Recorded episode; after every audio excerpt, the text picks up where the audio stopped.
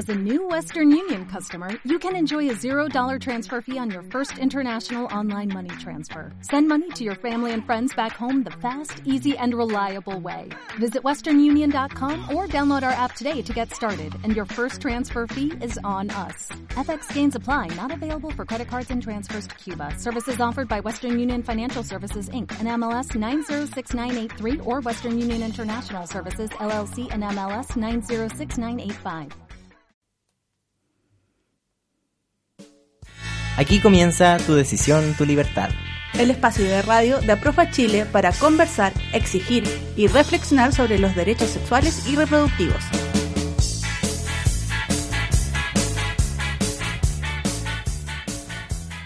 Hola, hola, hola. Bienvenidas, bienvenidos, bienvenidas a un nuevo capítulo de Tu Decisión, Tu Libertad, el programa de Aprofa Chile en la radio Juan Gómez Milla.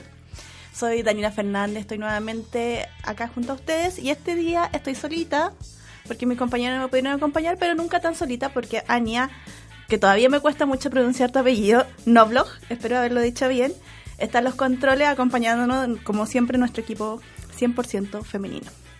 Hoy tenemos un tema muy interesante. Vamos a hablar de la regla, la menstruación, el periodo, Andrés, el que te visita una vez al mes, la Juana Meneses, la que te vuelve a todos los meses, como dicen. Estoy en mis días, la luna, los días R, la bandera japonesa, andar indispuesta, enfermarse. Tantas palabras que le decimos para el menstruar. Y eh, es un tema muchas veces tabú, muchas veces poco mencionado, conversado, pero es tan común para el más del 50% de la población en el mundo. Así que tenemos que conversarlo, no disimularlo, discutirlo y eh, conversar de lo que nos está pasando, sobre todo a nosotras, porque es tan común. Hoy, por ejemplo, yo estoy menstruando.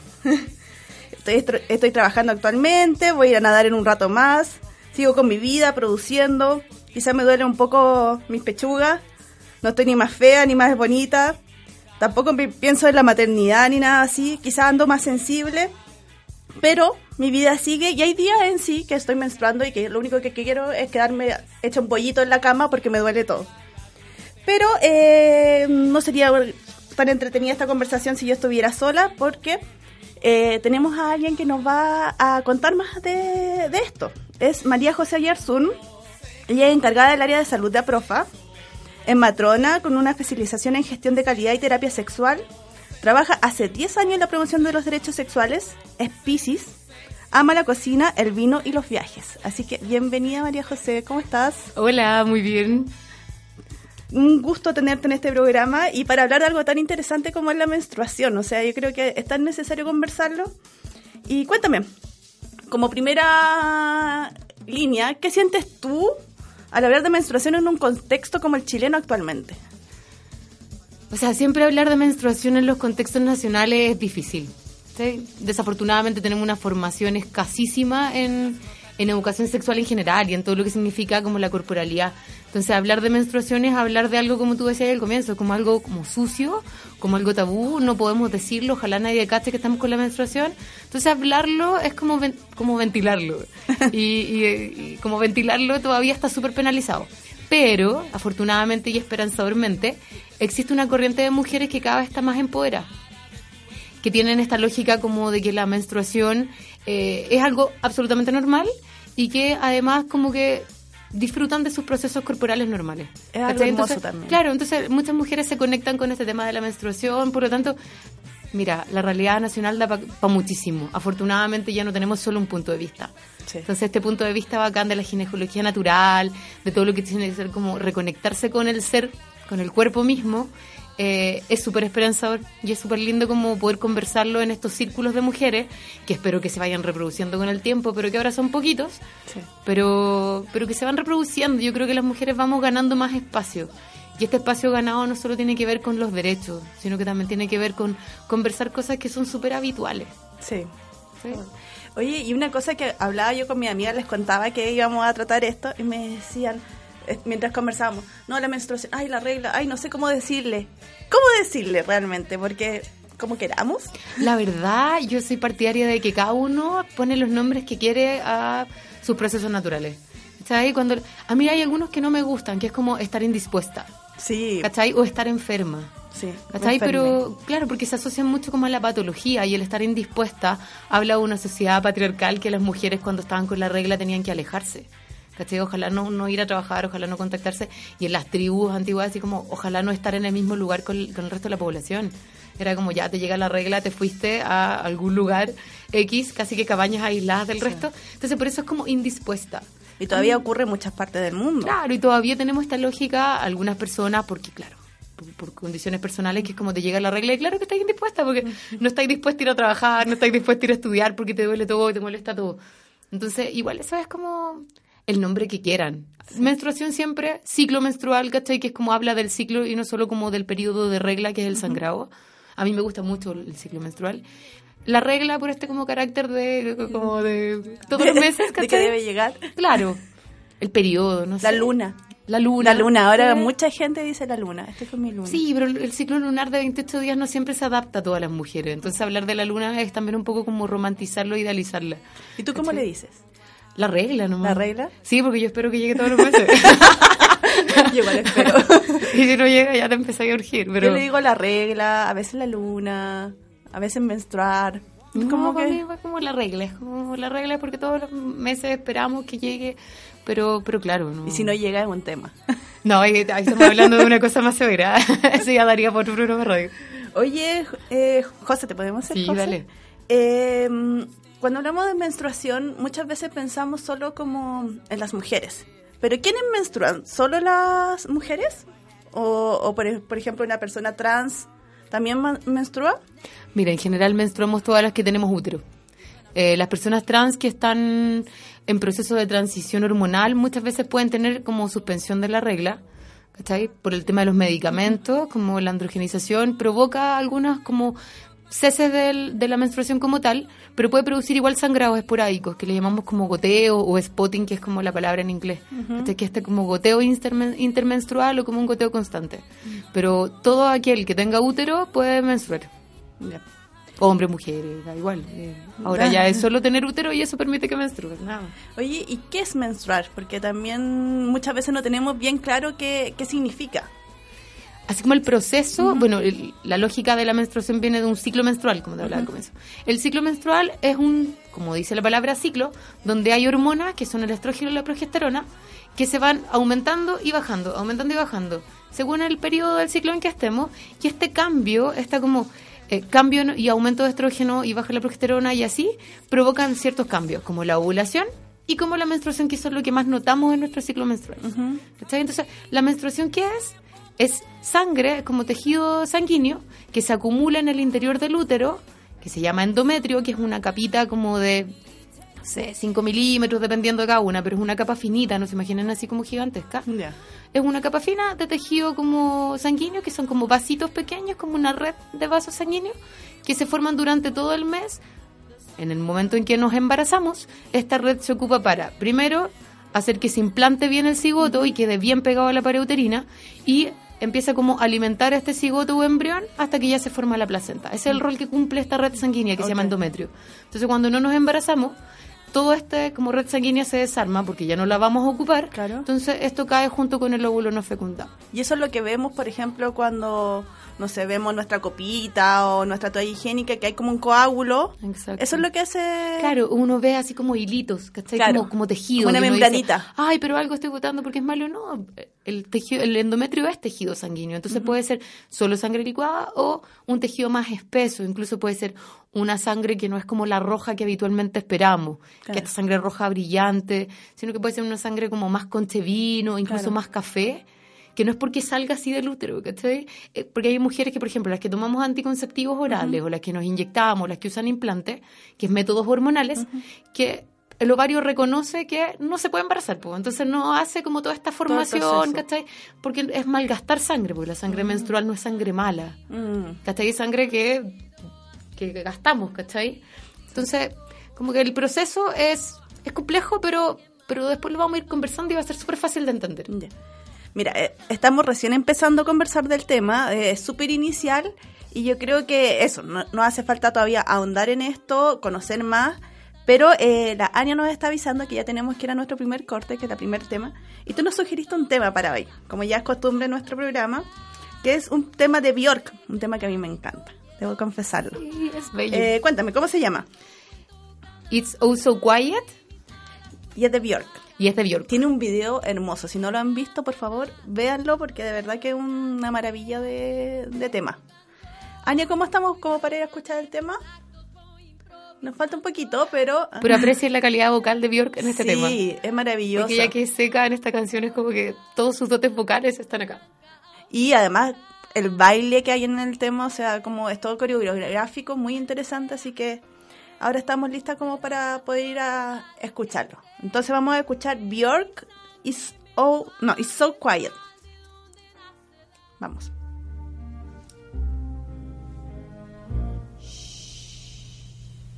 It's oh so quiet. It's oh so still.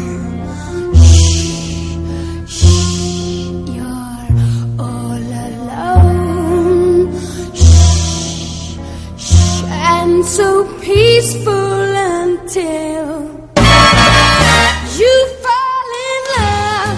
Simple, the sky up above. Simple is caving in. Wow! You never been so nuts about a guy you wanna love.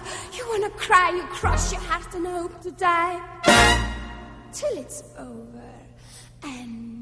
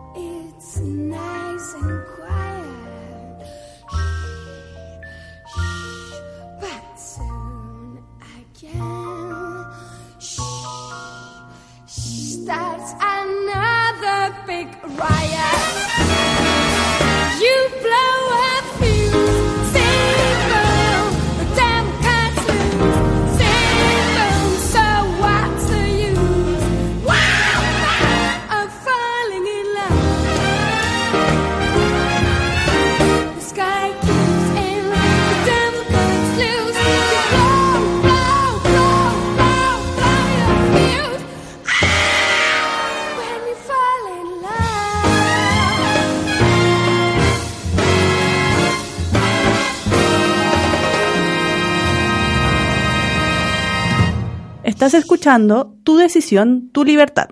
No olvides seguirnos en Instagram para enterarte de nuestras novedades y hacer llegar tus preguntas. Búscanos como Aprofa Chile. Hola, ya volvemos. Eh, acabamos de escuchar eh, de Bjork is So Quiet. Cuéntanos, José, ¿por qué elegiste ese tema? Ah, primero porque soy una fanática de Björk, me encanta. Pero además porque como que encontré que tenía N lógica, porque la canción se trata de que, claro, cuando tú te enamoras ahí, como que está todo súper piola y cuando te enamoras ahí viene así como la explosión de todo, ¿cachai? Que es como que, es como un poco volverse loca, ¿cachai? Sí. Y sentía que tenía relación como con el tema hormonal y del ciclo menstrual y todo. Claro, este amor así como que puede ser un amor no Explosivo. solo de pareja, ¿cachai? Que es cuando tú te das cuenta de que también te empezáis a gustar y te enamoráis de ti misma, o te enamoráis de, no sé, de, de tus amigas, de un tema, te embaláis. Como que siento que el amor es eso un poco, entonces, Claro. porque somos tan hormonales, ¿cachai? El otro día escuchaba, no sé si será verdad, como estos estudios que uno lee en internet, decía que cuando uno recién conoce a alguien, se, produce, se producen tantas cosas al interior como una explosión hormonal, de sentimiento, de todo, que el, el cuerpo no lo puede mantener por mucho tiempo. Entonces por eso después llega el proceso como de acostumbrarse. Es imposible que una pareja lo mantenga por siempre. No, claro. Porque el cuerpo como- colapsaría. Claro, y tiene como chispazo, que es como, ah, de repente me pasa, pero de repente se acaba, de repente me Sí. pasa. Entonces, es bacán. Y, y por eso esa canción es bacán, Sí. porque es como todo eso, como la explosión de todo. Y como también lo que nos pasa en esos días, que estamos así como de pronto muy muy contenta, de repente no, no- es como el cliché de hoy anda con la regla, no, para Claro. nada. Es un proceso mucho más gratificante de lo de lo que es- está como condenado socialmente muchas veces.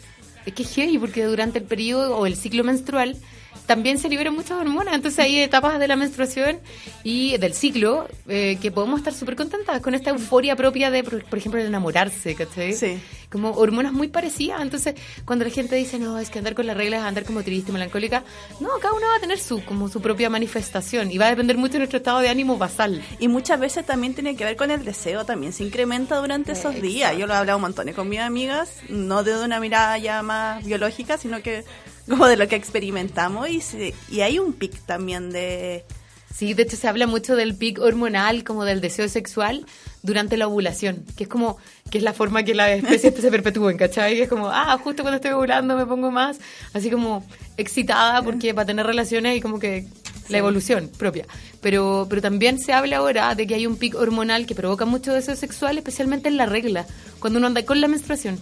Sí, porque ya estas como nuevas eh, como tendencias es como ya no te vayas a embarazar, entonces tiremos porque da lo mismo, ¿cachai? Y te pones mucho más excitable porque claro, o sea, deseo sexual sube porque ya no me puedo embarazar, Porque entonces bacán, hay- ¿cachai? Hay más, más libertad. Exacto, entonces tiene que ver con cómo tú asumís tu regla, con Sí. cómo cuánto te conectáis con ella. Hay gente que es como, no, ¿cómo voy a tener actividad sexual cuando estoy con la regla? Porque qué asco, no me gusta, me siento incómoda.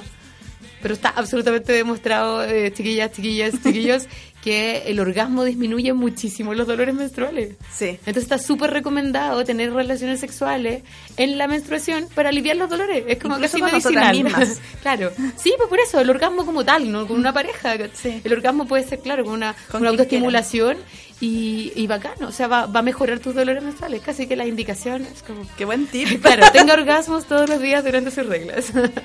Un muy buen tip.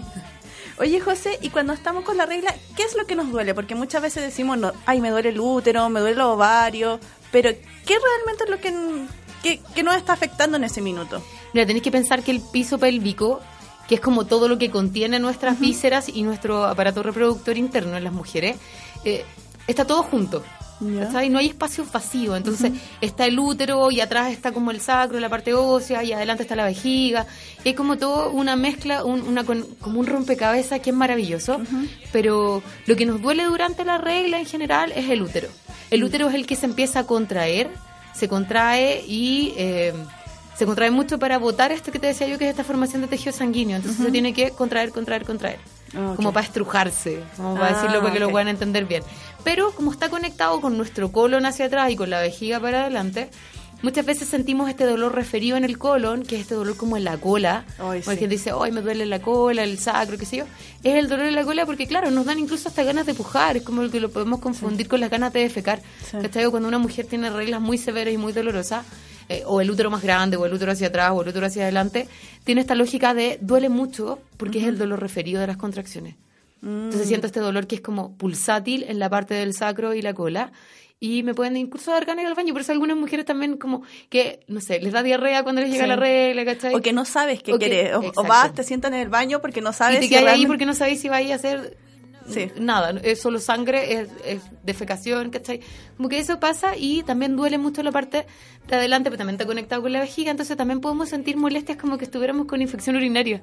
Ah. Esta sensación como de muchas ganas de hacer pipí muchas veces, o que duele un poquito al salir la orina, porque muchas veces también se irrita la parte de afuera, que es el meato urinario. Porque está todo muy, muy Porque está todo hiper, hiper, hiper, así como hormonizado, entonces hay más irrigación sanguínea, la vagina está mucho más húmeda. El hecho de, no sé, si usamos la copa, usamos tampones, usamos toalla, también va a marcar las molestias que tengamos. cambia de una a otra. Exacto. Entonces lo que duele es todo el piso pélvico cuando estamos con contracciones, pero no todas las mujeres les duele, ¿sabes? Y, Y no siempre el dolor es forma. normal. ¿sabes? Entonces cuando yo tengo muchos dolores, no es como, amiga, no es normal que te duela así morir y que no te puedas levantar. Entonces si estoy con mucho dolor, si siento que en cada periodo menstrual me voy a, no sé, se me va a salir algo para abajo, consúltalo con la matrona, consulta con algún profesional de salud porque es necesario verlo. Hay enfermedades que se marcan por estos dolores como muy, muy intensos. Y en eso se habla mucho del síndrome premenstrual. Yo he leído y, y dicen que, que no existe, que es un mito, eh, que sí existe, o que se llama trastorno disfórico, algo así. Tiene muchos nombres. Eh, ¿Qué es? ¿Existe, no existe? Em, porque Mira. también pienso de quién, quién escribe Sí, pues eso es. ese tipo de, de información. Claro. Mira, los síndromes son como un conjunto de síntomas que se manifiestan juntos. ¿Cachai? Y en general tienen como un origen común. El origen común del síndrome premenstrual son los cambios hormonales. Y el síndrome premenstrual en general está definido por ginecólogos hombres, la mayoría, como cambios de ánimo, em, dolores, ¿cachai? Y, pero todo esto como por el trastorno hormonal. Y va variando de mujer a mujer. ¿Cachai? Que puede aparecer como esto como de la piel más grasa o de algunas alteraciones de la piel o que parezca como acné o no aparezca. ¿Cachai? Entonces, yo no creo que exista como tal definido en un libro. Yo creo que no somos como libros. Claro. ¿Cachai? Las personas, cada uno tiene su peculiaridad y su particularidad. Y en eso cada una va a tener un síndrome premenstrual. ¿Por qué se llama trastorno disfórico? Eh, porque el trastorno disfórico habla como solo de los cambios de ánimo. Ya. ¿Cachai? Que está también muy estigmatizado. Yo encuentro que lo único que contribuye es a hacer que tengamos esta que, ay, ya, le llegó la regla. Ay, oye, que andáis pesada, ¿qué onda? Te llegó la regla, andáis menstruando. Que me parece súper como despectivo. Entonces, igual es cuático como ponerle un nombre. Creo yo que no todas las mujeres tienen trastorno disfórico, creo que no todas las mujeres tienen síndrome premenstrual, por lo tanto cada una va a saber qué cambios tiene durante el proceso de su ciclo o su menstruación. Es súper personal, Sí, entonces es no lo podía personal. decir cómo definir. ¿En qué caso es fácil, o sea, o es útil de definir cuando hay una patología social? ¿Y O sea, que a, a mí me llega la regla y cinco días antes me duele demasiado, no me puedo mover, me duele la cabeza, estoy todo el rato como sintiéndome muy triste, como y normalmente no lo es. Entonces esas cosas sí van a marcar, pero no sé si catalogarlo como síndrome premenstrual. Hmm. ¿Cachai? Como que me es difícil como encasillar a la gente dentro de checklists. Pero si ya te afecta en tu vida cotidiana, eh, es, bueno consultar siempre. Fíjate que eso les digo yo a las, a las pacientes que atiendo, a las usuarias les digo, mira, cuando tú sientes que esto te- no te permite hacer tu vida normal, es un problema. Mm, Entonces ahí abordémoslo. sí. Y hay una pregunta ahí que a mí me cuesta un poco hacerla porque también creo que, que es lo normal, pero ¿qué, ¿cuáles son como los estándares de normales de la regla? ¿Qué edad debería llegar? ¿Cuánto debería durar? ¿Y cuándo preocuparnos que, que algo podría estar como fuera de, mm, no sé, porque deberíamos consultar a, a un especialista? como fuera el rango de normalidad. La normalidad está descrita, como que los libros describen que, claro, eh, la regla debería llegar en una mujer o en una persona con útero entre los 9 y los 15 años. Esos son como los márgenes. Antes de eso es pubertad precoz, porque se asocia no solo con la llegada de la regla, sino que además con desarrollo mamario, aparición de vellos genitales, ¿cachai? una distribución distinta de la grasa corporal. Y hasta los 15 años se podría esperar que llegara como normal. Ya. ¿De qué está pasando ahora? Por el tipo de alimentación, estos libros son de hace mil años, eh, entonces, por el tipo de alimentación y por los tipos de hábitos, principalmente, las mujeres están menstruando mucho antes. Mm, ¿Cachai? Toda la persona que tiene útero empieza a menstruar antes porque, claro, el cuerpo está como más nutrido y más preparado para empezar a, hacer, a gestar. Al final es eso. Sí. nos llega la regla porque ya estamos preparadas para ser mamá. Entonces, en esta lógica, las niñas cada vez más chicas, como tienen una alimentación que es menos privativa, que es mucho más amplia, eh, tienen esta como llegada anticipada de la regla. Entonces hay que ir evaluando cada caso. ¿cachai? La normalidad son ciclos, siempre se ha hablado como de ciclos de 28 días, pero la verdad está súper súper lejos de la realidad. Claro. Por eso, la- como decirle la luna, claro, puede ser como una forma súper poética de decirle que es bonita, pero, pero la luna tiene un ciclo de 28 días y las mujeres no tenemos ciclo de 28. Lo normal son ciclos entre 25, algunos autores hablan de, de 21 días, hasta 35. Entonces puede ser que, por ejemplo, no me llegue la regla un mes y un mes no, porque justo me tocó Sí. en que los 35 se pasó y me llegó a final de un mes, el otro mes no y al comienzo del otro. Sí. ¿Cachai? Entonces igual es normal. ¿Y puede ir cambiando de un mes a otro? Sí, por supuesto. Nunca los ciclos son así como... Muy pocas mujeres tienen ciclos regulares así como reloj. Mm. Sino que puede ir cambiando, me llegó el 10 y el otro mes me llegó el 12 y después me llegó el 8, ¿cachai? Tiene que ver con muchísimos factores. Ya. ¿cachai? Entonces, ¿cuándo me llama la atención? Cuando, por ejemplo, mis reglas son... Por eso no hay una normalidad, Sí. ¿cachai?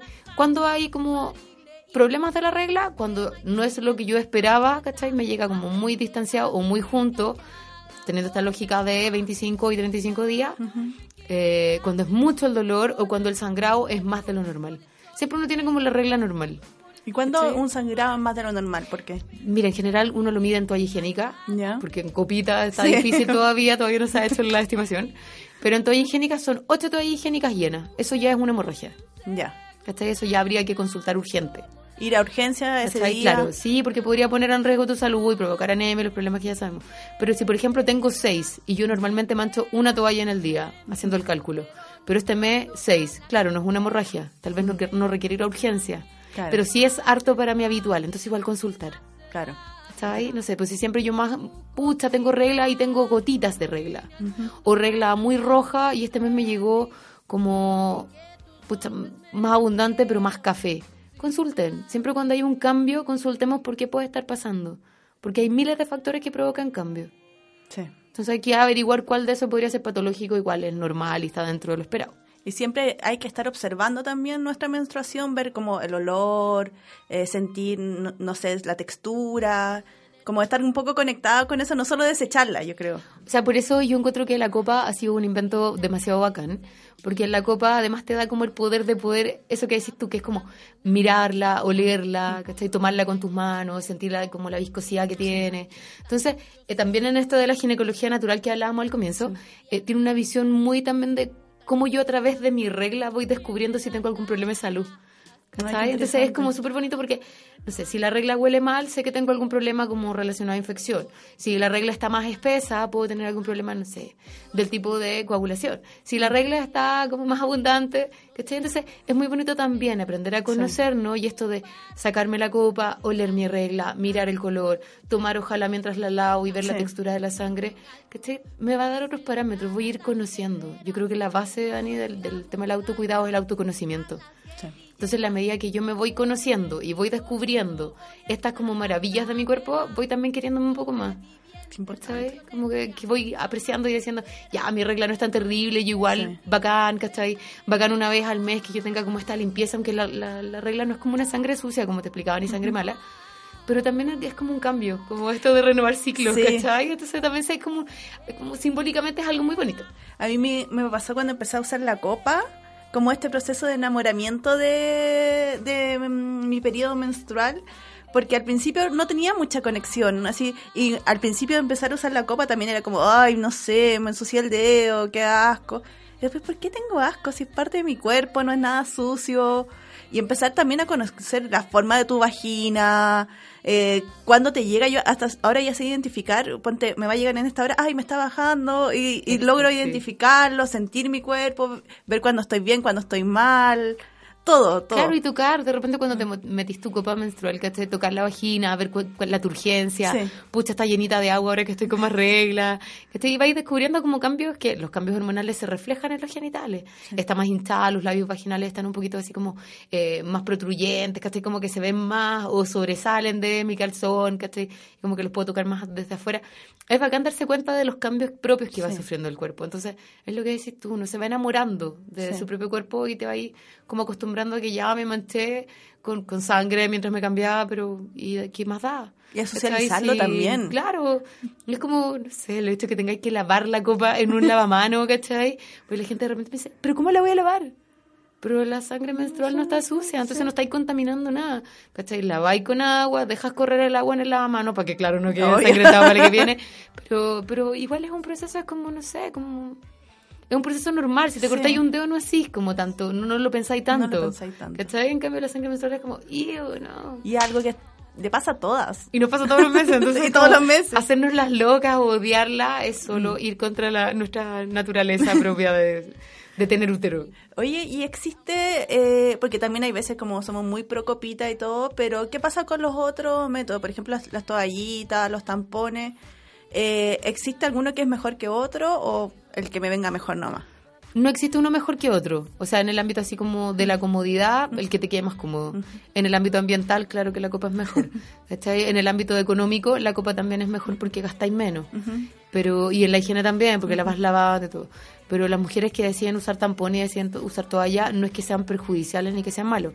Se habló mucho rato de que el tampón provocaba como un síndrome que era como el shock séptico, no sé qué, anafiláctico. Pero la verdad es que es muy raro que pase, ¿sabes? Entonces, la verdad es que tener el, o sea, si, si usamos tampones, evitar, por ejemplo, esto de dejarlo mucho tiempo, porque en general si lo dejamos mucho tiempo después lo sacamos y huelen mal y es como, no, mi menstruación está maloliente. Sí. No, y es por el tiempo que estuvo nomás. ¿cachai? No, sí. O el tema de las toallas también, pues si uso una toalla que es como plástica, ¿cachai? Como estas que tienen malla sec. Ah, sí. La malla sec hace mucho daño en la piel porque es como, está húmedo todo el rato, entonces la piel se va a dañar, se va a herir y vaya a tener que estar usando o crema después o, lo- o aparecen los hongos que así como que respiramos y nos salen hongos a las Sí. mujeres, es muy común. Entonces con estas toallas es peor. Entonces busquemos lo que nos acomode. Ya, la toalla que tiene algodón arriba, la que tiene olores. Yo no soy muy partidaria de los desodorantes ni nada asociado a los olores. Creo que los genitales tienen su olor porque sí, tenemos que adorar nuestro olor porque no tiene nada de malo, ¿cachai? Pero hay mujeres que les gustan esas toallas con manzanilla, con olor a, no sé, con Ah, aloe sí. vera. Y cada una va a decidir lo que sea. Sí. ¿Cachai? Solo que sea responsable de tener un buen aseo durante la regla, ¿cachai? Una buena higiene, ojalá usar calzones de algodón siempre para no favorecer la humedad pero, y no usar jabón. Es así, No pero, pero siempre, no solo la regla. Nunca, por favor, nunca. Nunca usen jabones, ni siquiera los jabones íntimos, porque los jabones íntimos es igual de mal. Esto lo he escuchado decir muchas veces a la por José. favor, nunca, por favor, nunca, nunca. Ni calzones de lycra, a menos que tengan como el la cosita de algodón. La cosita, es que Sí. a veces son lindos. los No, pero calzones. lo puedes usar un ratito, ¿cachai? Sí. Pero para la habitual de la vida, o los que acostumbran dormir con calzones, duerman con calzones de algodón. O los que tengan esa cosita de algodón, si igual eso sirve. No, y amigas, si pueden, duerman sin calzón. Ay, encuentro que bacán. es lo mejor. Oye, algo hablamos, pero eh, sería bueno repasarlo. ¿En qué fijarse en la menstruación para ver eh, si está sana? Si uso la copita, por ejemplo, ¿en qué cosas me debo fijar? Dijimos el olor por ahí, pero sí, ¿qué la textura.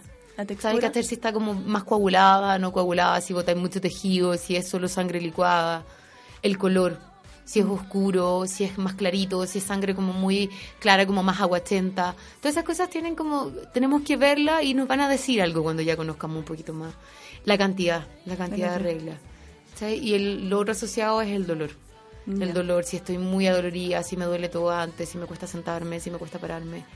Todas esas cosas tenemos que como considerarlas. Igual que antes, como no solo el- como el dolor en la parte como en el círculo pélvico, sino que también en las mamas. Muchas mujeres sufren mucho de dolores Sí. mamarios previos o dolores de cabeza. Sí. ¿Sabes que los dolores de cabeza pueden ser como por el esto que te decía yo que es como un alza hormonal y una baja de la otra, entonces estos picos hormonales que son muy altos o muy bajos hacen que a veces nos duela un poco más la cabeza, tengamos esta sensación como de un ánimo más bajo, pero es solo por los cambios. Muchas mujeres ni lo notan. A mí siempre me duele Pero hay algunas que, que les duele caleta o las, o las mamas en general como muy sensibles. Creo yo que tampoco es tan malo, usemos un sostén que nos apriete bien y que nos deje bien así como firmadita y las que nos usen sostén maravilloso también. Y esos días igual aprovechemos la sensibilidad mamaria. ¿Cachai? Qué rico es tener las mamás más sensibles, ¿cachai? Con el tema del autoerotismo, o si tienen pareja, que la pareja estimule las mamás, aprovechémoslo, no lo veamos como una mala opción, ¿cachai? Sí. Sino que, pucha, no sé, el cariño, Aprovechar el momento. Sí, aprovechemos. ¿Y ese es un buen momento, por ejemplo, para hacerse el autoexamen de mamá o es mejor otro momento del mes? No, se recomienda que sea lejos de la menstruación. ¿Cachai? Porque cuando estáis con regla, la mama también está muy así como apretada, como muy turgente. Entonces, si nos tocamos la mama durante el periodo de menstruación, vamos a sentir siempre como pequeños granitos y que vamos a pensar que ya tenemos un tumor, un quiste, etcétera. Entonces, se recomienda, ojalá en la mitad del ciclo. Ok.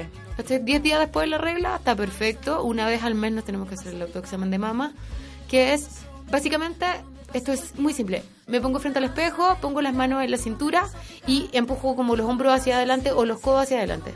Entonces ahí veo cómo están las mamas y veo como la distancia, si están los pezones parejos. Lo normal es que tengamos siempre una mama más arriba que la otra. Entonces la línea de los pezones nunca va a ser pareja. Entonces miramos areola, miramos la piel, vemos si la piel tiene cambios, zonas enrojecidas. Y después nos acostamos y con la manito contraria ponemos una mano atrás de la cabeza y con la mano contraria examinamos la mama contraria. Entonces ahí vamos tocando. ¿Qué queremos tocar con la punta de los dedos? Ver si es que podemos palpar algo así como muy grosero. En general una persona normal va a palpar algo que sea así como grave. ¿Cachai? ¿Cómo se siente? Como una bolita de vidrio, de estas como bolitas que no jugaba. Que se mueve, sí. ¿Cachai? Así, esa es como la textura. Que se pueden delimitar bien, o masas que están en la mama que pueden doler al tocarlo. Y es importante siempre terminar presionando el pezón para saber si sale alguna descarga. Entonces, si sale algo como un flujo blanco, transparente, amarillo, es normal. Tiene que ver con hormona o con la estimulación de las mamas. Mientras más me estimulo, más riesgo tengo de que salga esta como, como secreción. Y si sale rojo, negro o café, hay que consultar porque podría ser como alguna inflamación o algo. Y si toco algo también. Sí, pues siempre. Lo- Por eso lo ideal es que uno se controle, porque si vaya a la matrona o al ginecólogo una vez al año el, el examen de mama, Sí. cuando es joven, y después una vez el examen de mama más la ecografía o la mamografía, después los 30. Sí. Entonces siempre ojalá estar ahí atenti. Consultar, preguntarse y, y estar viendo siempre. Y, y bueno, ¿qué pasa si no llega la regla? Porque aquel momento en que puede ser temido o esperado, pero... Sí, más. Pero cuando no llega la regla hay que tr- tratar. Pues, O sea, si no estoy con método anticonceptivo y estoy buscando embarazarme, bacán. Lo ideal es hacerme un test de embarazo y consultar a la matrona para poder empezar a controlarme y empezar a ver qué, consideraciones tengo que tomar para un embarazo. Y en caso que no llegue la regla y eh, estemos con algún método anticonceptivo o no sea lo habitual. O eh, tuve así como algún, no sé, relación sexual con riesgo de embarazo, lo ideal es consultar inmediatamente. Ante una ausencia de regla. Muchas veces es como que, ya, hagámonos un test de embarazo al tiro. no, de repente es mejor consultar, ¿cachai? O esperar unas semanas y luego hacer el test, porque a veces estamos tan encima que nos puede salir un resultado erróneo. Sí. Así que, pero yo siempre les sugiero así como, claro, si ya me conozco bien y todo, acá puedo esperar. Pero la consulta con el profesional de la salud creo que es útil como para despejar dudas. Porque muchas veces uno cacha, uno está súper clara, pero que te lo diga alguien más o que te apañen o que tú puedas preguntar cosas que a veces se te olvidan, eh, igual es, es bacán. O sea, Bueno. yo que soy matrona a veces como que me urjo y es como que tengo que hablar con mis otras amigas matronas para preguntarle. Para Y está súper bien. Nosotros en, en APROFA tenemos centro de atención. ¿Nos podrías contar rápidamente, porque tenemos que cerrar el, el bloque, pero seguimos conversando a la vuelta de esto, de cuáles son, cuál es el tipo de atención que hay, hay en APROFA y qué, puede, qué dudas puede resolver las personas que tengan al respecto? Miren, en APROFA en general tenemos consulta de matrona, donde trabajamos mucho los temas de método anticonceptivo, de sexualidad, tanto en hombres como en mujeres y como en personas, y eh, trabajamos también la prevención. Prevención de infecciones, prevención de enfermedades, prevención de embarazo. Trabajamos también con eh, los controles de embarazo. Mucha gente relaciona a profa así como con el tema solo anticoncepción. No, como somos matronas también abordamos el tema embarazo, embarazos deseados, planificados, también lo vemos. Eh, pero yo creo que lo que nos como, como que nos caracteriza en la atención de los centros de profa es una atención que es respetuosa. Es una atención que es respetuosa, que es basada en derecho.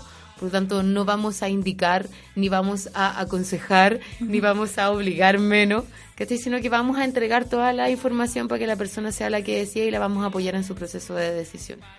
Es eso, que estamos como ultra bien preparadas en temas como de disfunciones sexuales, estamos preparadas como para la atención de pacientes trans, estamos preparadas también y podemos entregarle harta información a las personas, no sé, mujeres que tienen sexo con mujeres, hombres que tienen sexo con hombres, pues también pensamos que el sistema público está medio falente como en el tema de información y creemos que eso para nosotros, las matronas que trabajamos ahí, que la mayoría trabajamos como por un tema muy de vocación, eh, sentimos que tenemos que entregarlo ya que el sistema público está ahí medio cojeando. No solo el sistema público, también a veces en el sistema privado también hay como una, una denuncia de mucha atención en, en cadenas y muy rápido, Sí. de 10 minutos, 15 minutos. Porque a mí, cuando converso con personas que van a profe, me dicen, no, es que estuve media hora y me hicieron todas las preguntas y me orientaron. Que se entiende una, una comunicación de persona a persona. Es que es como una atención personalizada, ¿cachai? No atendemos como con la ficha de, ya, ¿y ustedes? No, ¿cachai? Atendemos a cada persona lo que necesita. Si eso al final es. Es como entregarle a cada uno lo que necesita recibir. Bueno. ¿Sabes? Entonces es bacán, porque claro, lo que decís tú, la atención ginecológica muchas veces o de matrona privado, hay harta violencia encubierta y no tan encubierta, pero esto como ya, le voy a hacer el pa, pum, te ponen el especulado, chum, te agarran las pechugas y es como, a ver, para, para, ni siquiera me pediste permiso. Entonces, también tenemos como lógica eh, bastante como, como te decía, en esto de, de tratar de que la persona sea la que tenga su control de salud y no nosotros hacer un control de salud. Es como lo que necesitáis. Si no queréis que te revisemos, no te revisamos. Si no queréis que te toquemos, hagamos examen de mamá, bacán, no lo hacemos y te enseñamos cómo hacerlo tú sola. Entonces también tiene esto como bonito, que es como... Sí. Porque además tenemos tiempo. Entonces, como tú decías, media hora para cada persona. Pucha, Sí. y si necesitamos más, igual damos más. o Y además que no es tan jerárquico, porque no es como que llegan y te retan así como, no te hiciste el pap. Es Exacto. como, pero ya, bueno, te lo deberías hacer. Claro, o sea, es que la pega el profesional de la salud cuando llega es como, ay, pero es que no me rete. O sea, no, yo no tengo por qué retarte, si no... Somos adultos. Claro, somos todos adultos y sabemos lo que hacemos. Entonces, claro, esto de acompañarte y poder orientarte en un proceso que muchas veces para la persona un poco desconocido, esa es la pega que tenemos que hacer como profesional de salud. No apropiarnos de un otro. ¿cachai? Maravilloso. Seguimos con la conversación, pero tenemos que ir a nuestro segundo eh, tema, que es el tema de Francisca Valenzuela, mujer modelo. Ania, ¿cómo estamos como para ir con el tema? Súper. Entonces lo vamos a escuchar y seguimos a la vuelta con más sobre la menstruación.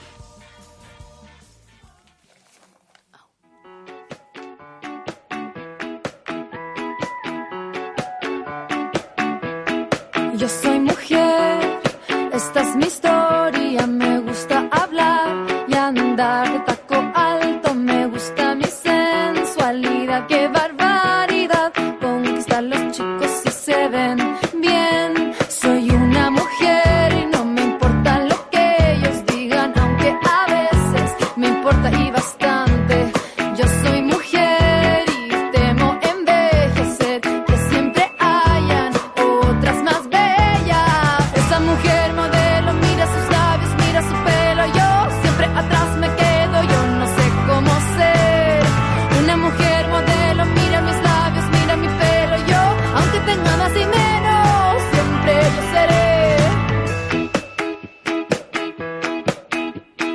Yo soy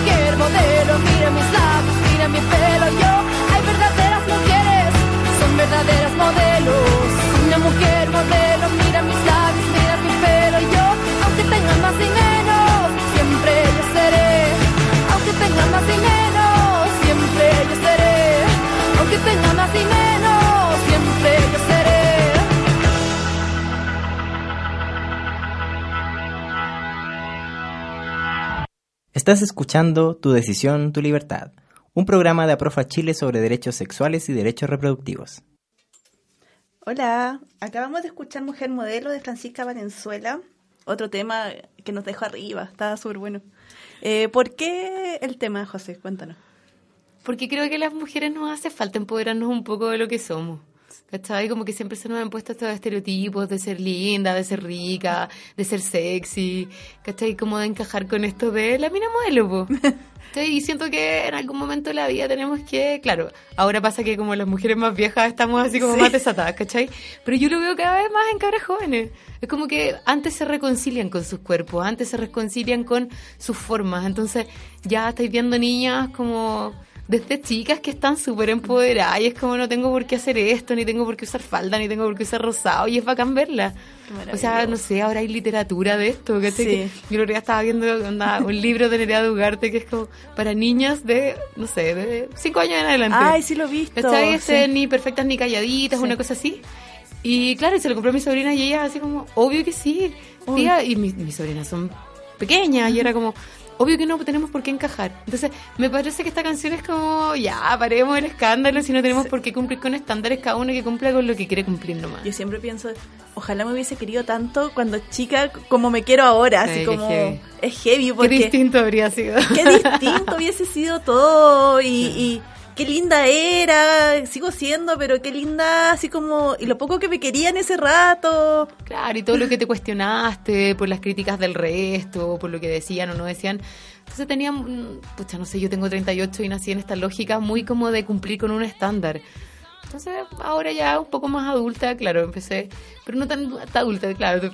Como que uno empieza como de a poco a quererse, Sí. pero ya hay un momento en que es como, ya, chao con la depilada, chao con así como verte linda, chao con, con todo. Y te das cuenta que todo el mundo igual te quiere así y que son puros estándares como que nos ponemos socialmente. Exacto. Es que si te querés tú, ya el resto Ya. va a captar la, la, Sí. la vibra, ¿cachai? Esto Sí. viene como por rebote, pero Sí. yo creo que lo más importante es cuando tú estás contenta. Pero no con esta así como de engrupía, sino que como de realmente contenta contigo misma. Como realmente feliz con lo que tenís, con lo que eres, y ahí yo creo que chorrea este Irradia. entusiasmo y, claro, y, y vaya Y a brilla. a, a tener más aceptación social. Oye, está Rihanna de fondo, solo que quería decirlo porque tenía muchas ganas de escucharla, porque es como un disclaimer de lo que pasó con J Balvin, de que apoyó al agresor de Rihanna, como se me fue el nombre ahora. Em, oh, se me fue. Ah, no, no cacho de ella. Pero yo no hoy- cacho de la farándula, no. Ay, no sé. No, Justin Bieber fue como el que hizo la publicación original. Ay, pero se me olvidó el nombre, pero bueno, todo el mundo va a saber. Eh, y así que por eso ponemos a Rihanna como Muy por bien. el mando. Bien por Rihanna. Eh, bueno, seguimos con una sección ya que es habitual en nuestra en nuestros programas, que eh, leer algunas preguntas o comentarios de nuestro, ah, las personas que nos escuchan o interactúan con nosotros en redes sociales. Y elegimos algunas. Dale. Se nos está yendo el programa, así que lo vamos a hacer algunas, vamos a elegir algunas que están muy buenas. Por ejemplo, hay una persona que pregunta si puede usar tampones o la copa si es virgen. Sí, sí se puede. Es que la virginidad tiene que ver no como con una con algo como tan anatómico, ¿cachai? Sino que tiene que ver como con un proceso, creo yo. Entonces la virginidad si se refiere como a que si se va a romper su himen, que el himen es como esta película, como especie de membrana que cubre la vagina cuando no hemos tenido actividad sexual. Eh, se puede, hay mujeres que tienen el himen perforado, por algo les puede llegar la regla y no está tapado y la sangre acumula. Entonces puedo introducir la copa sin afectar mi virginidad. ¿Cachai? Pero creo que tenemos que darle una vuelta y esta pregunta, el concepto de virginidad Sí. para la amiga, porque el concepto de virginidad puede ser mental, físico, ninguno de los dos, los dos juntos. Entonces, pero no, no va a afectar en nada, así como, o la estrechez vaginal, la vagina siempre se puede dilatar y siempre puede dar porque es elástica. Entonces podemos meter una copa pequeña y vamos a andar igual y no va a molestar, igual que el tampón. Y las copas, los Hay que tampones solo elegir el tamaño adecuado, claro, solo elegir el tamaño adecuado. Otra persona nos pregunta si dice, si mi periodo no es regular, ¿es que soy infértil? No necesariamente, el periodo puede ser irregular, por ejemplo, no sé, las mujeres que están estudiando por mucho estrés. En general, la menorrea, o la que es, que es la falta de regla, se podría dar en, en periodos en que estoy con muchas pruebas, que estoy con mucha presión, así como académica. En las mujeres deportistas se puede producir por, no sé, un cambio en la alimentación, en las mujeres que están a dieta puede no llegar la regla, y no necesariamente va a ser por una patología. Entonces, a veces puedo tener trastornos menstruales que me llegue antes, después o que no me llegue, por procesos que estoy pasando lógico. Entonces, por eso es tan necesario hacerse este asesoramiento y acompañarse de alguien que te pueda decir, mira, estos son los factores que podrían involucrarse. Entonces, ¿hay alguno de estos presentes? Sí. Ah, entonces esperemos y cuando pase ya vamos a estar todo bien. Oye, y otra persona pregunta, ¿hace mal tener sexo con la regla? No, lo hablamos al comienzo. La verdad es que la relación sexual, coital, penetrativa durante el periodo menstrual no se afecta en nada. ¿cachai? La- la- como la penetración con un pene eh, no va a provocar más dolor, ni más molestia, ni se va a generar así como un daño. ¿cachai? Y como les decía, el orgasmo producido en cualquiera de sus, de sus causas eh, siempre es beneficioso porque disminuye los dolores. Tenéis que pensar que cuando tenemos orgasmo liberamos muchas hormonas a la circulación, como las oxitocina, como hormonas como muy del placer. Entonces eso va a venir como a hacer que nuestro útero esté mucho más tranquilo y más relajado después del, del, del orgasmo. Así que es bacán, es como cuando la gente dice así como, oye, es que tengo periodos que me duelen, pero no es tan terrible, pero siento molestia, tengan actividad sexual, Orgasmo. Tengan orgasmos. O sea, ojalá yo espero con, con todo mi, mi ser que la gente que tenga actividad sexual tenga orgasmos. Y si no, pucha, empiecen a trabajar en eso. Pero- Exploren. exploren, exploren todo el rato, pero, pero el orgasmo es súper beneficioso, absolutamente. Ni necesario. Otra persona pregunta, ¿es cierto que no puedo quedar embarazada si tengo sexo mientras menstruo? Mira, la verdad es que en un 90% de los casos es verdad. Las mujeres que menstruamos en general tenemos como la menstruación se produce porque estamos eliminando este óvulo que no fue fecundado. ¿Cachai? Entonces no debería poder embarazarse. Pero hay mujeres que tienen ovulaciones de distintos ovarios en el mismo periodo. Entonces puede ser que yo esté con la regla pero esté ovulando Oh. del otro lado. ¿Cachai? Entonces, hay, son casos que están descritos muy a lo lejos, pero frente a una duda, yo siempre recomiendo que nos cuidemos con el tema de la anticoncepción, veamos el tema anticonceptivo, ojalá usemos algún método de barrera asociado por el tema de la prevención de, de enfermedad de transmisión sexual. Entonces, como que no descuidemos tanto y no, no es como no nos confiemos en exceso. Y no es solo el tema de fertilidad, sino que también es un tema de, la, de las ITS, que siempre hay que Sí. estar protegiéndose. O sea, yo creo que básicamente el tema de la prevención de la infección y transmisión sexual, incluso si tenemos pareja estable, es un tema que siempre tenemos que estar evaluando. Sí. El uso de método de barrera como son el condón de pene, el condón de vagina, eh, o, o las barreras de látex en caso de que tengamos sexo como oral, también es importante de considerar. Eso nos pregunta otra persona, si existe más riesgo eh, de transmisión de infecciones o enfermedades eh, con, cuando una persona está menstruando, para el sexo oral. Sí, en el sexo oral y en el sexo vaginal penetrativo sí, porque ya no es solo como fluido vaginal el que está en contacto, sino que es fluido vaginal y sangre. Tienes dos agentes que son contenedores de virus o de infecciones en una misma relación sexual. Por lo tanto, mientras más puntos de entrada tenga, ¿cachai? Más riesgo hay. Así que si tengo actividad sexual penetrativa y estoy con la regla y el hombre eyacula, tengo más riesgo Más de que si no, claro. Esta, hay otra pregunta que me interpela mucho y que yo creo que yo podría haberla hecho. ¿Por qué Puede dan ser. ganas de comer chocolate cuando estoy menstruando? Porque en Me general, encanta. claro, queremos aumentar las endorfinas, que son las hormonas que se generan como que generan placer ce- a nivel cerebral. Entonces, en algunas mujeres que tienen esta como síndromes premenstruales donde nos da un poco más de pena, donde estamos un poco más tristes, la medida inmediata es, entonces, levantemos las endorfinas. Tu cuerpo es sabio, entonces tu cuerpo dice, oh, la serotonina, la endorfina, hay que subirla. ¿Y cómo lo logramos? Con orgasmos o comiendo chocolate, que es muy parecido al orgasmo, eh, pero claro, sin el riesgo de ITS ni nada. Eh, pero sí es por eso, por el estado así como hormonal, hace que busquemos alimentos que nos den una, esta como sensación más de felicidad. Igual que la fritura, hay, que, que hay mujeres que con la regla les dan ganas de comer como frituras, Ay, no, como papas fritas, eh, hamburguesas, como comida más chatarra, más- porque tienen mucha más como fritura y la fritura genera mucho más endorfina al comerla. Yo soy del chocolate. De lo dulce. Yo soy de lo dulce todo el rato. Eh, y una pregunta, esta me llamó mucho la atención. Dice, puede que mi regla sea distinta en verano o en invierno. Yo siento que en invierno estoy más sensible y adolorida que en el verano. Me parece, yo creo que muy particular. No, no es tan particular porque tenéis que pensar que en el invierno el frío hace que nuestros músculos estén un poquito más tensos. Entonces, el útero, que es un músculo o que tiene músculo en su conformación, al haber frío y al empezar a contraerse, ¿cachai? genera mucha más molestia. Entonces, por eso cuando uno le duele el útero, que dice? Me voy a poner calor. Y se pone un guaterito, cuatro semillas, ¿cachai? O te das una, una ducha de agua caliente. Entonces, el calor va aliviando un poco las molestias porque la fibra uterina o muscular se pone un poquito más dilatada, entonces no duele tanto la contracción. Ay, qué interesante. Pero por eso, sí, es porque los cambios de temperatura, claro, y aquí en Chile que es como menos 2 en invierno y 40 en verano, claro, se nota mucho más que en otros países donde es más, como más parejo. Oye, y en relación dejé la última, que yo creo que, que está muy vinculada. Una persona dice que no le gusta tomar pastillas y que si existe algún alimento o algo que pueda consumir para disminuir los dolores y que estar como con menos con menos síntomas. Mira, en general se, se ocupan medidas como, entre comillas, como de medicina natural, como para poder hacer el tema de, de la disminución de dolores. Siempre la manzanilla es una como una hierba que está bien usada como durante el periodo menstrual. El orégano, el orégano es antiinflamatorio. Entonces el orégano lo que hace es desinflamar un poquito, ¿cachai? Y provocar como disminución de los dolores. La manzanilla tiene como esta lógica también como de ser un poquito más antiinflamatoria y, y elimina un poco el dolor.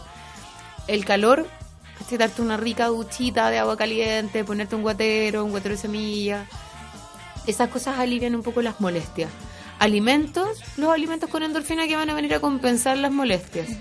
¿Cachai? Y no sé, la cúrcuma también es antiinflamatoria, comer más comida con cúrcuma esos días. Tan rica. ¿Cachai? Claro. Entonces, todas esas cosas como que ya, si voy a cocinar esos días, eso también tiene que ver con cómo tú conocís tu cuerpo y cómo lo vais cuidando, ¿cachai? Somos lo que comemos, decía algún filósofo por ahí. Entonces, también hagámosle caso a eso. Si estamos como con mucha, mucho dolor de útero, no sé, por ejemplo, el limón, que hay como un mito acerca del limón, ¿lo Sí, escuchado? sí. Que como si tomo jugo de limón se me va a cortar la regla.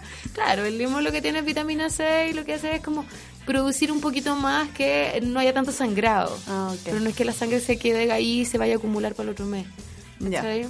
Ah, va, por- va a disminuir un poco, pero esto es como súper empírico, no está probado, ¿cachai? Oye, esto nos lleva a un tema súper interesante, pero que ya, como ha avanzado el programa tan rápido y ya ha estado tan interesante la conversación, quizás no lo vamos a poder tocar, pero te queremos invitar para otro capítulo para hablar de la, de la ginecología natural.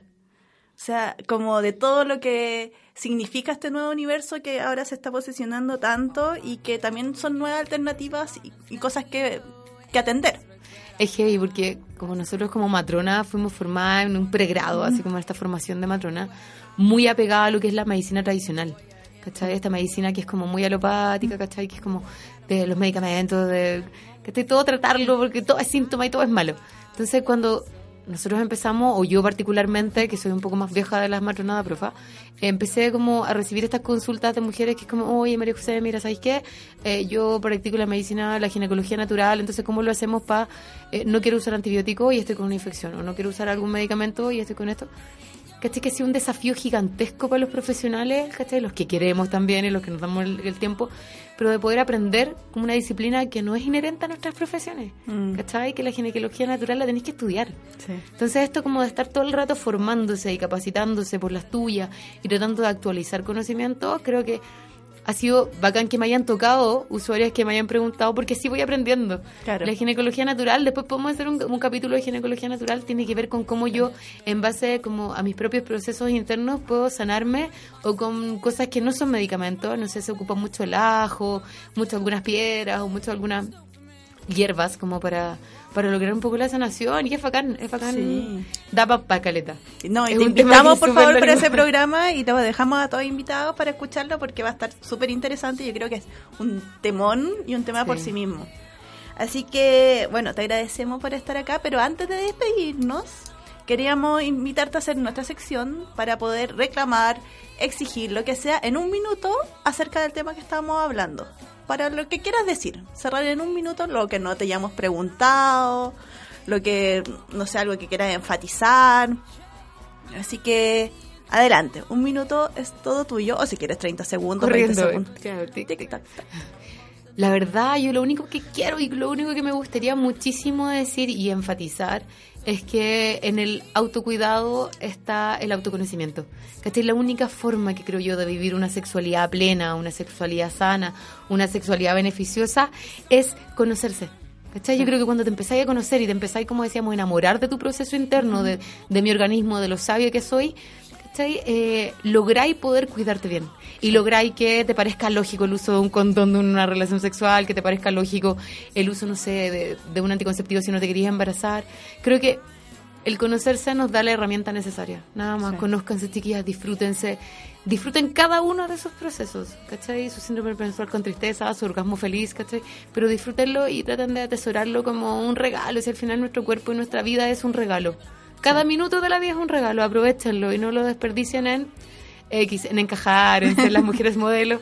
Somos todos modelos, somos todos bacanes, porque cada una Sí. es valiosísima. Así que solo eso, empodérense, chiquilla, y cada vez más. Y a los varones pregunten, consulten. Claro, yo hablo de este empoderamiento femenino porque los varones siempre han estado un poco más Sí. con acceso y más empoderados. Pero interésense también. Pero sí, obvio que los hombres tienen que interesarse, ¿cachai? Los chiquillos también tienen que participar de las decisiones y también vivir una sexualidad libre de este estigma que tenían de ser como los bacanes y así como el macho cabrío. Así que también, chicos, eh, cuestionense. Nada más, cuestionense. Sí. Gracias, José. En serio, todo muy interesante. Te agradecemos montones. Eh, en Aprofa eh, pueden encontrar los centros de atención en nuestro ah, sitio web que es www.aprofa.cl. Siempre van a encontrar más información. Y en nuestras redes sociales, por supuesto. Así que gracias, José. Gracias, Ania, que estuvo en los controles. Gracias. Y nos vemos y oímos en un próximo capítulo de eh, Tu decisión, tu libertad. Que estén muy bien. Chau, chau, chau. Chau, chau. Gracias por escuchar Tu decisión, tu libertad. Nos escuchamos en un próximo capítulo para seguir conversando sobre nuestros derechos sexuales y reproductivos. Y recuerda, poder decidir te abre un mundo de posibilidades.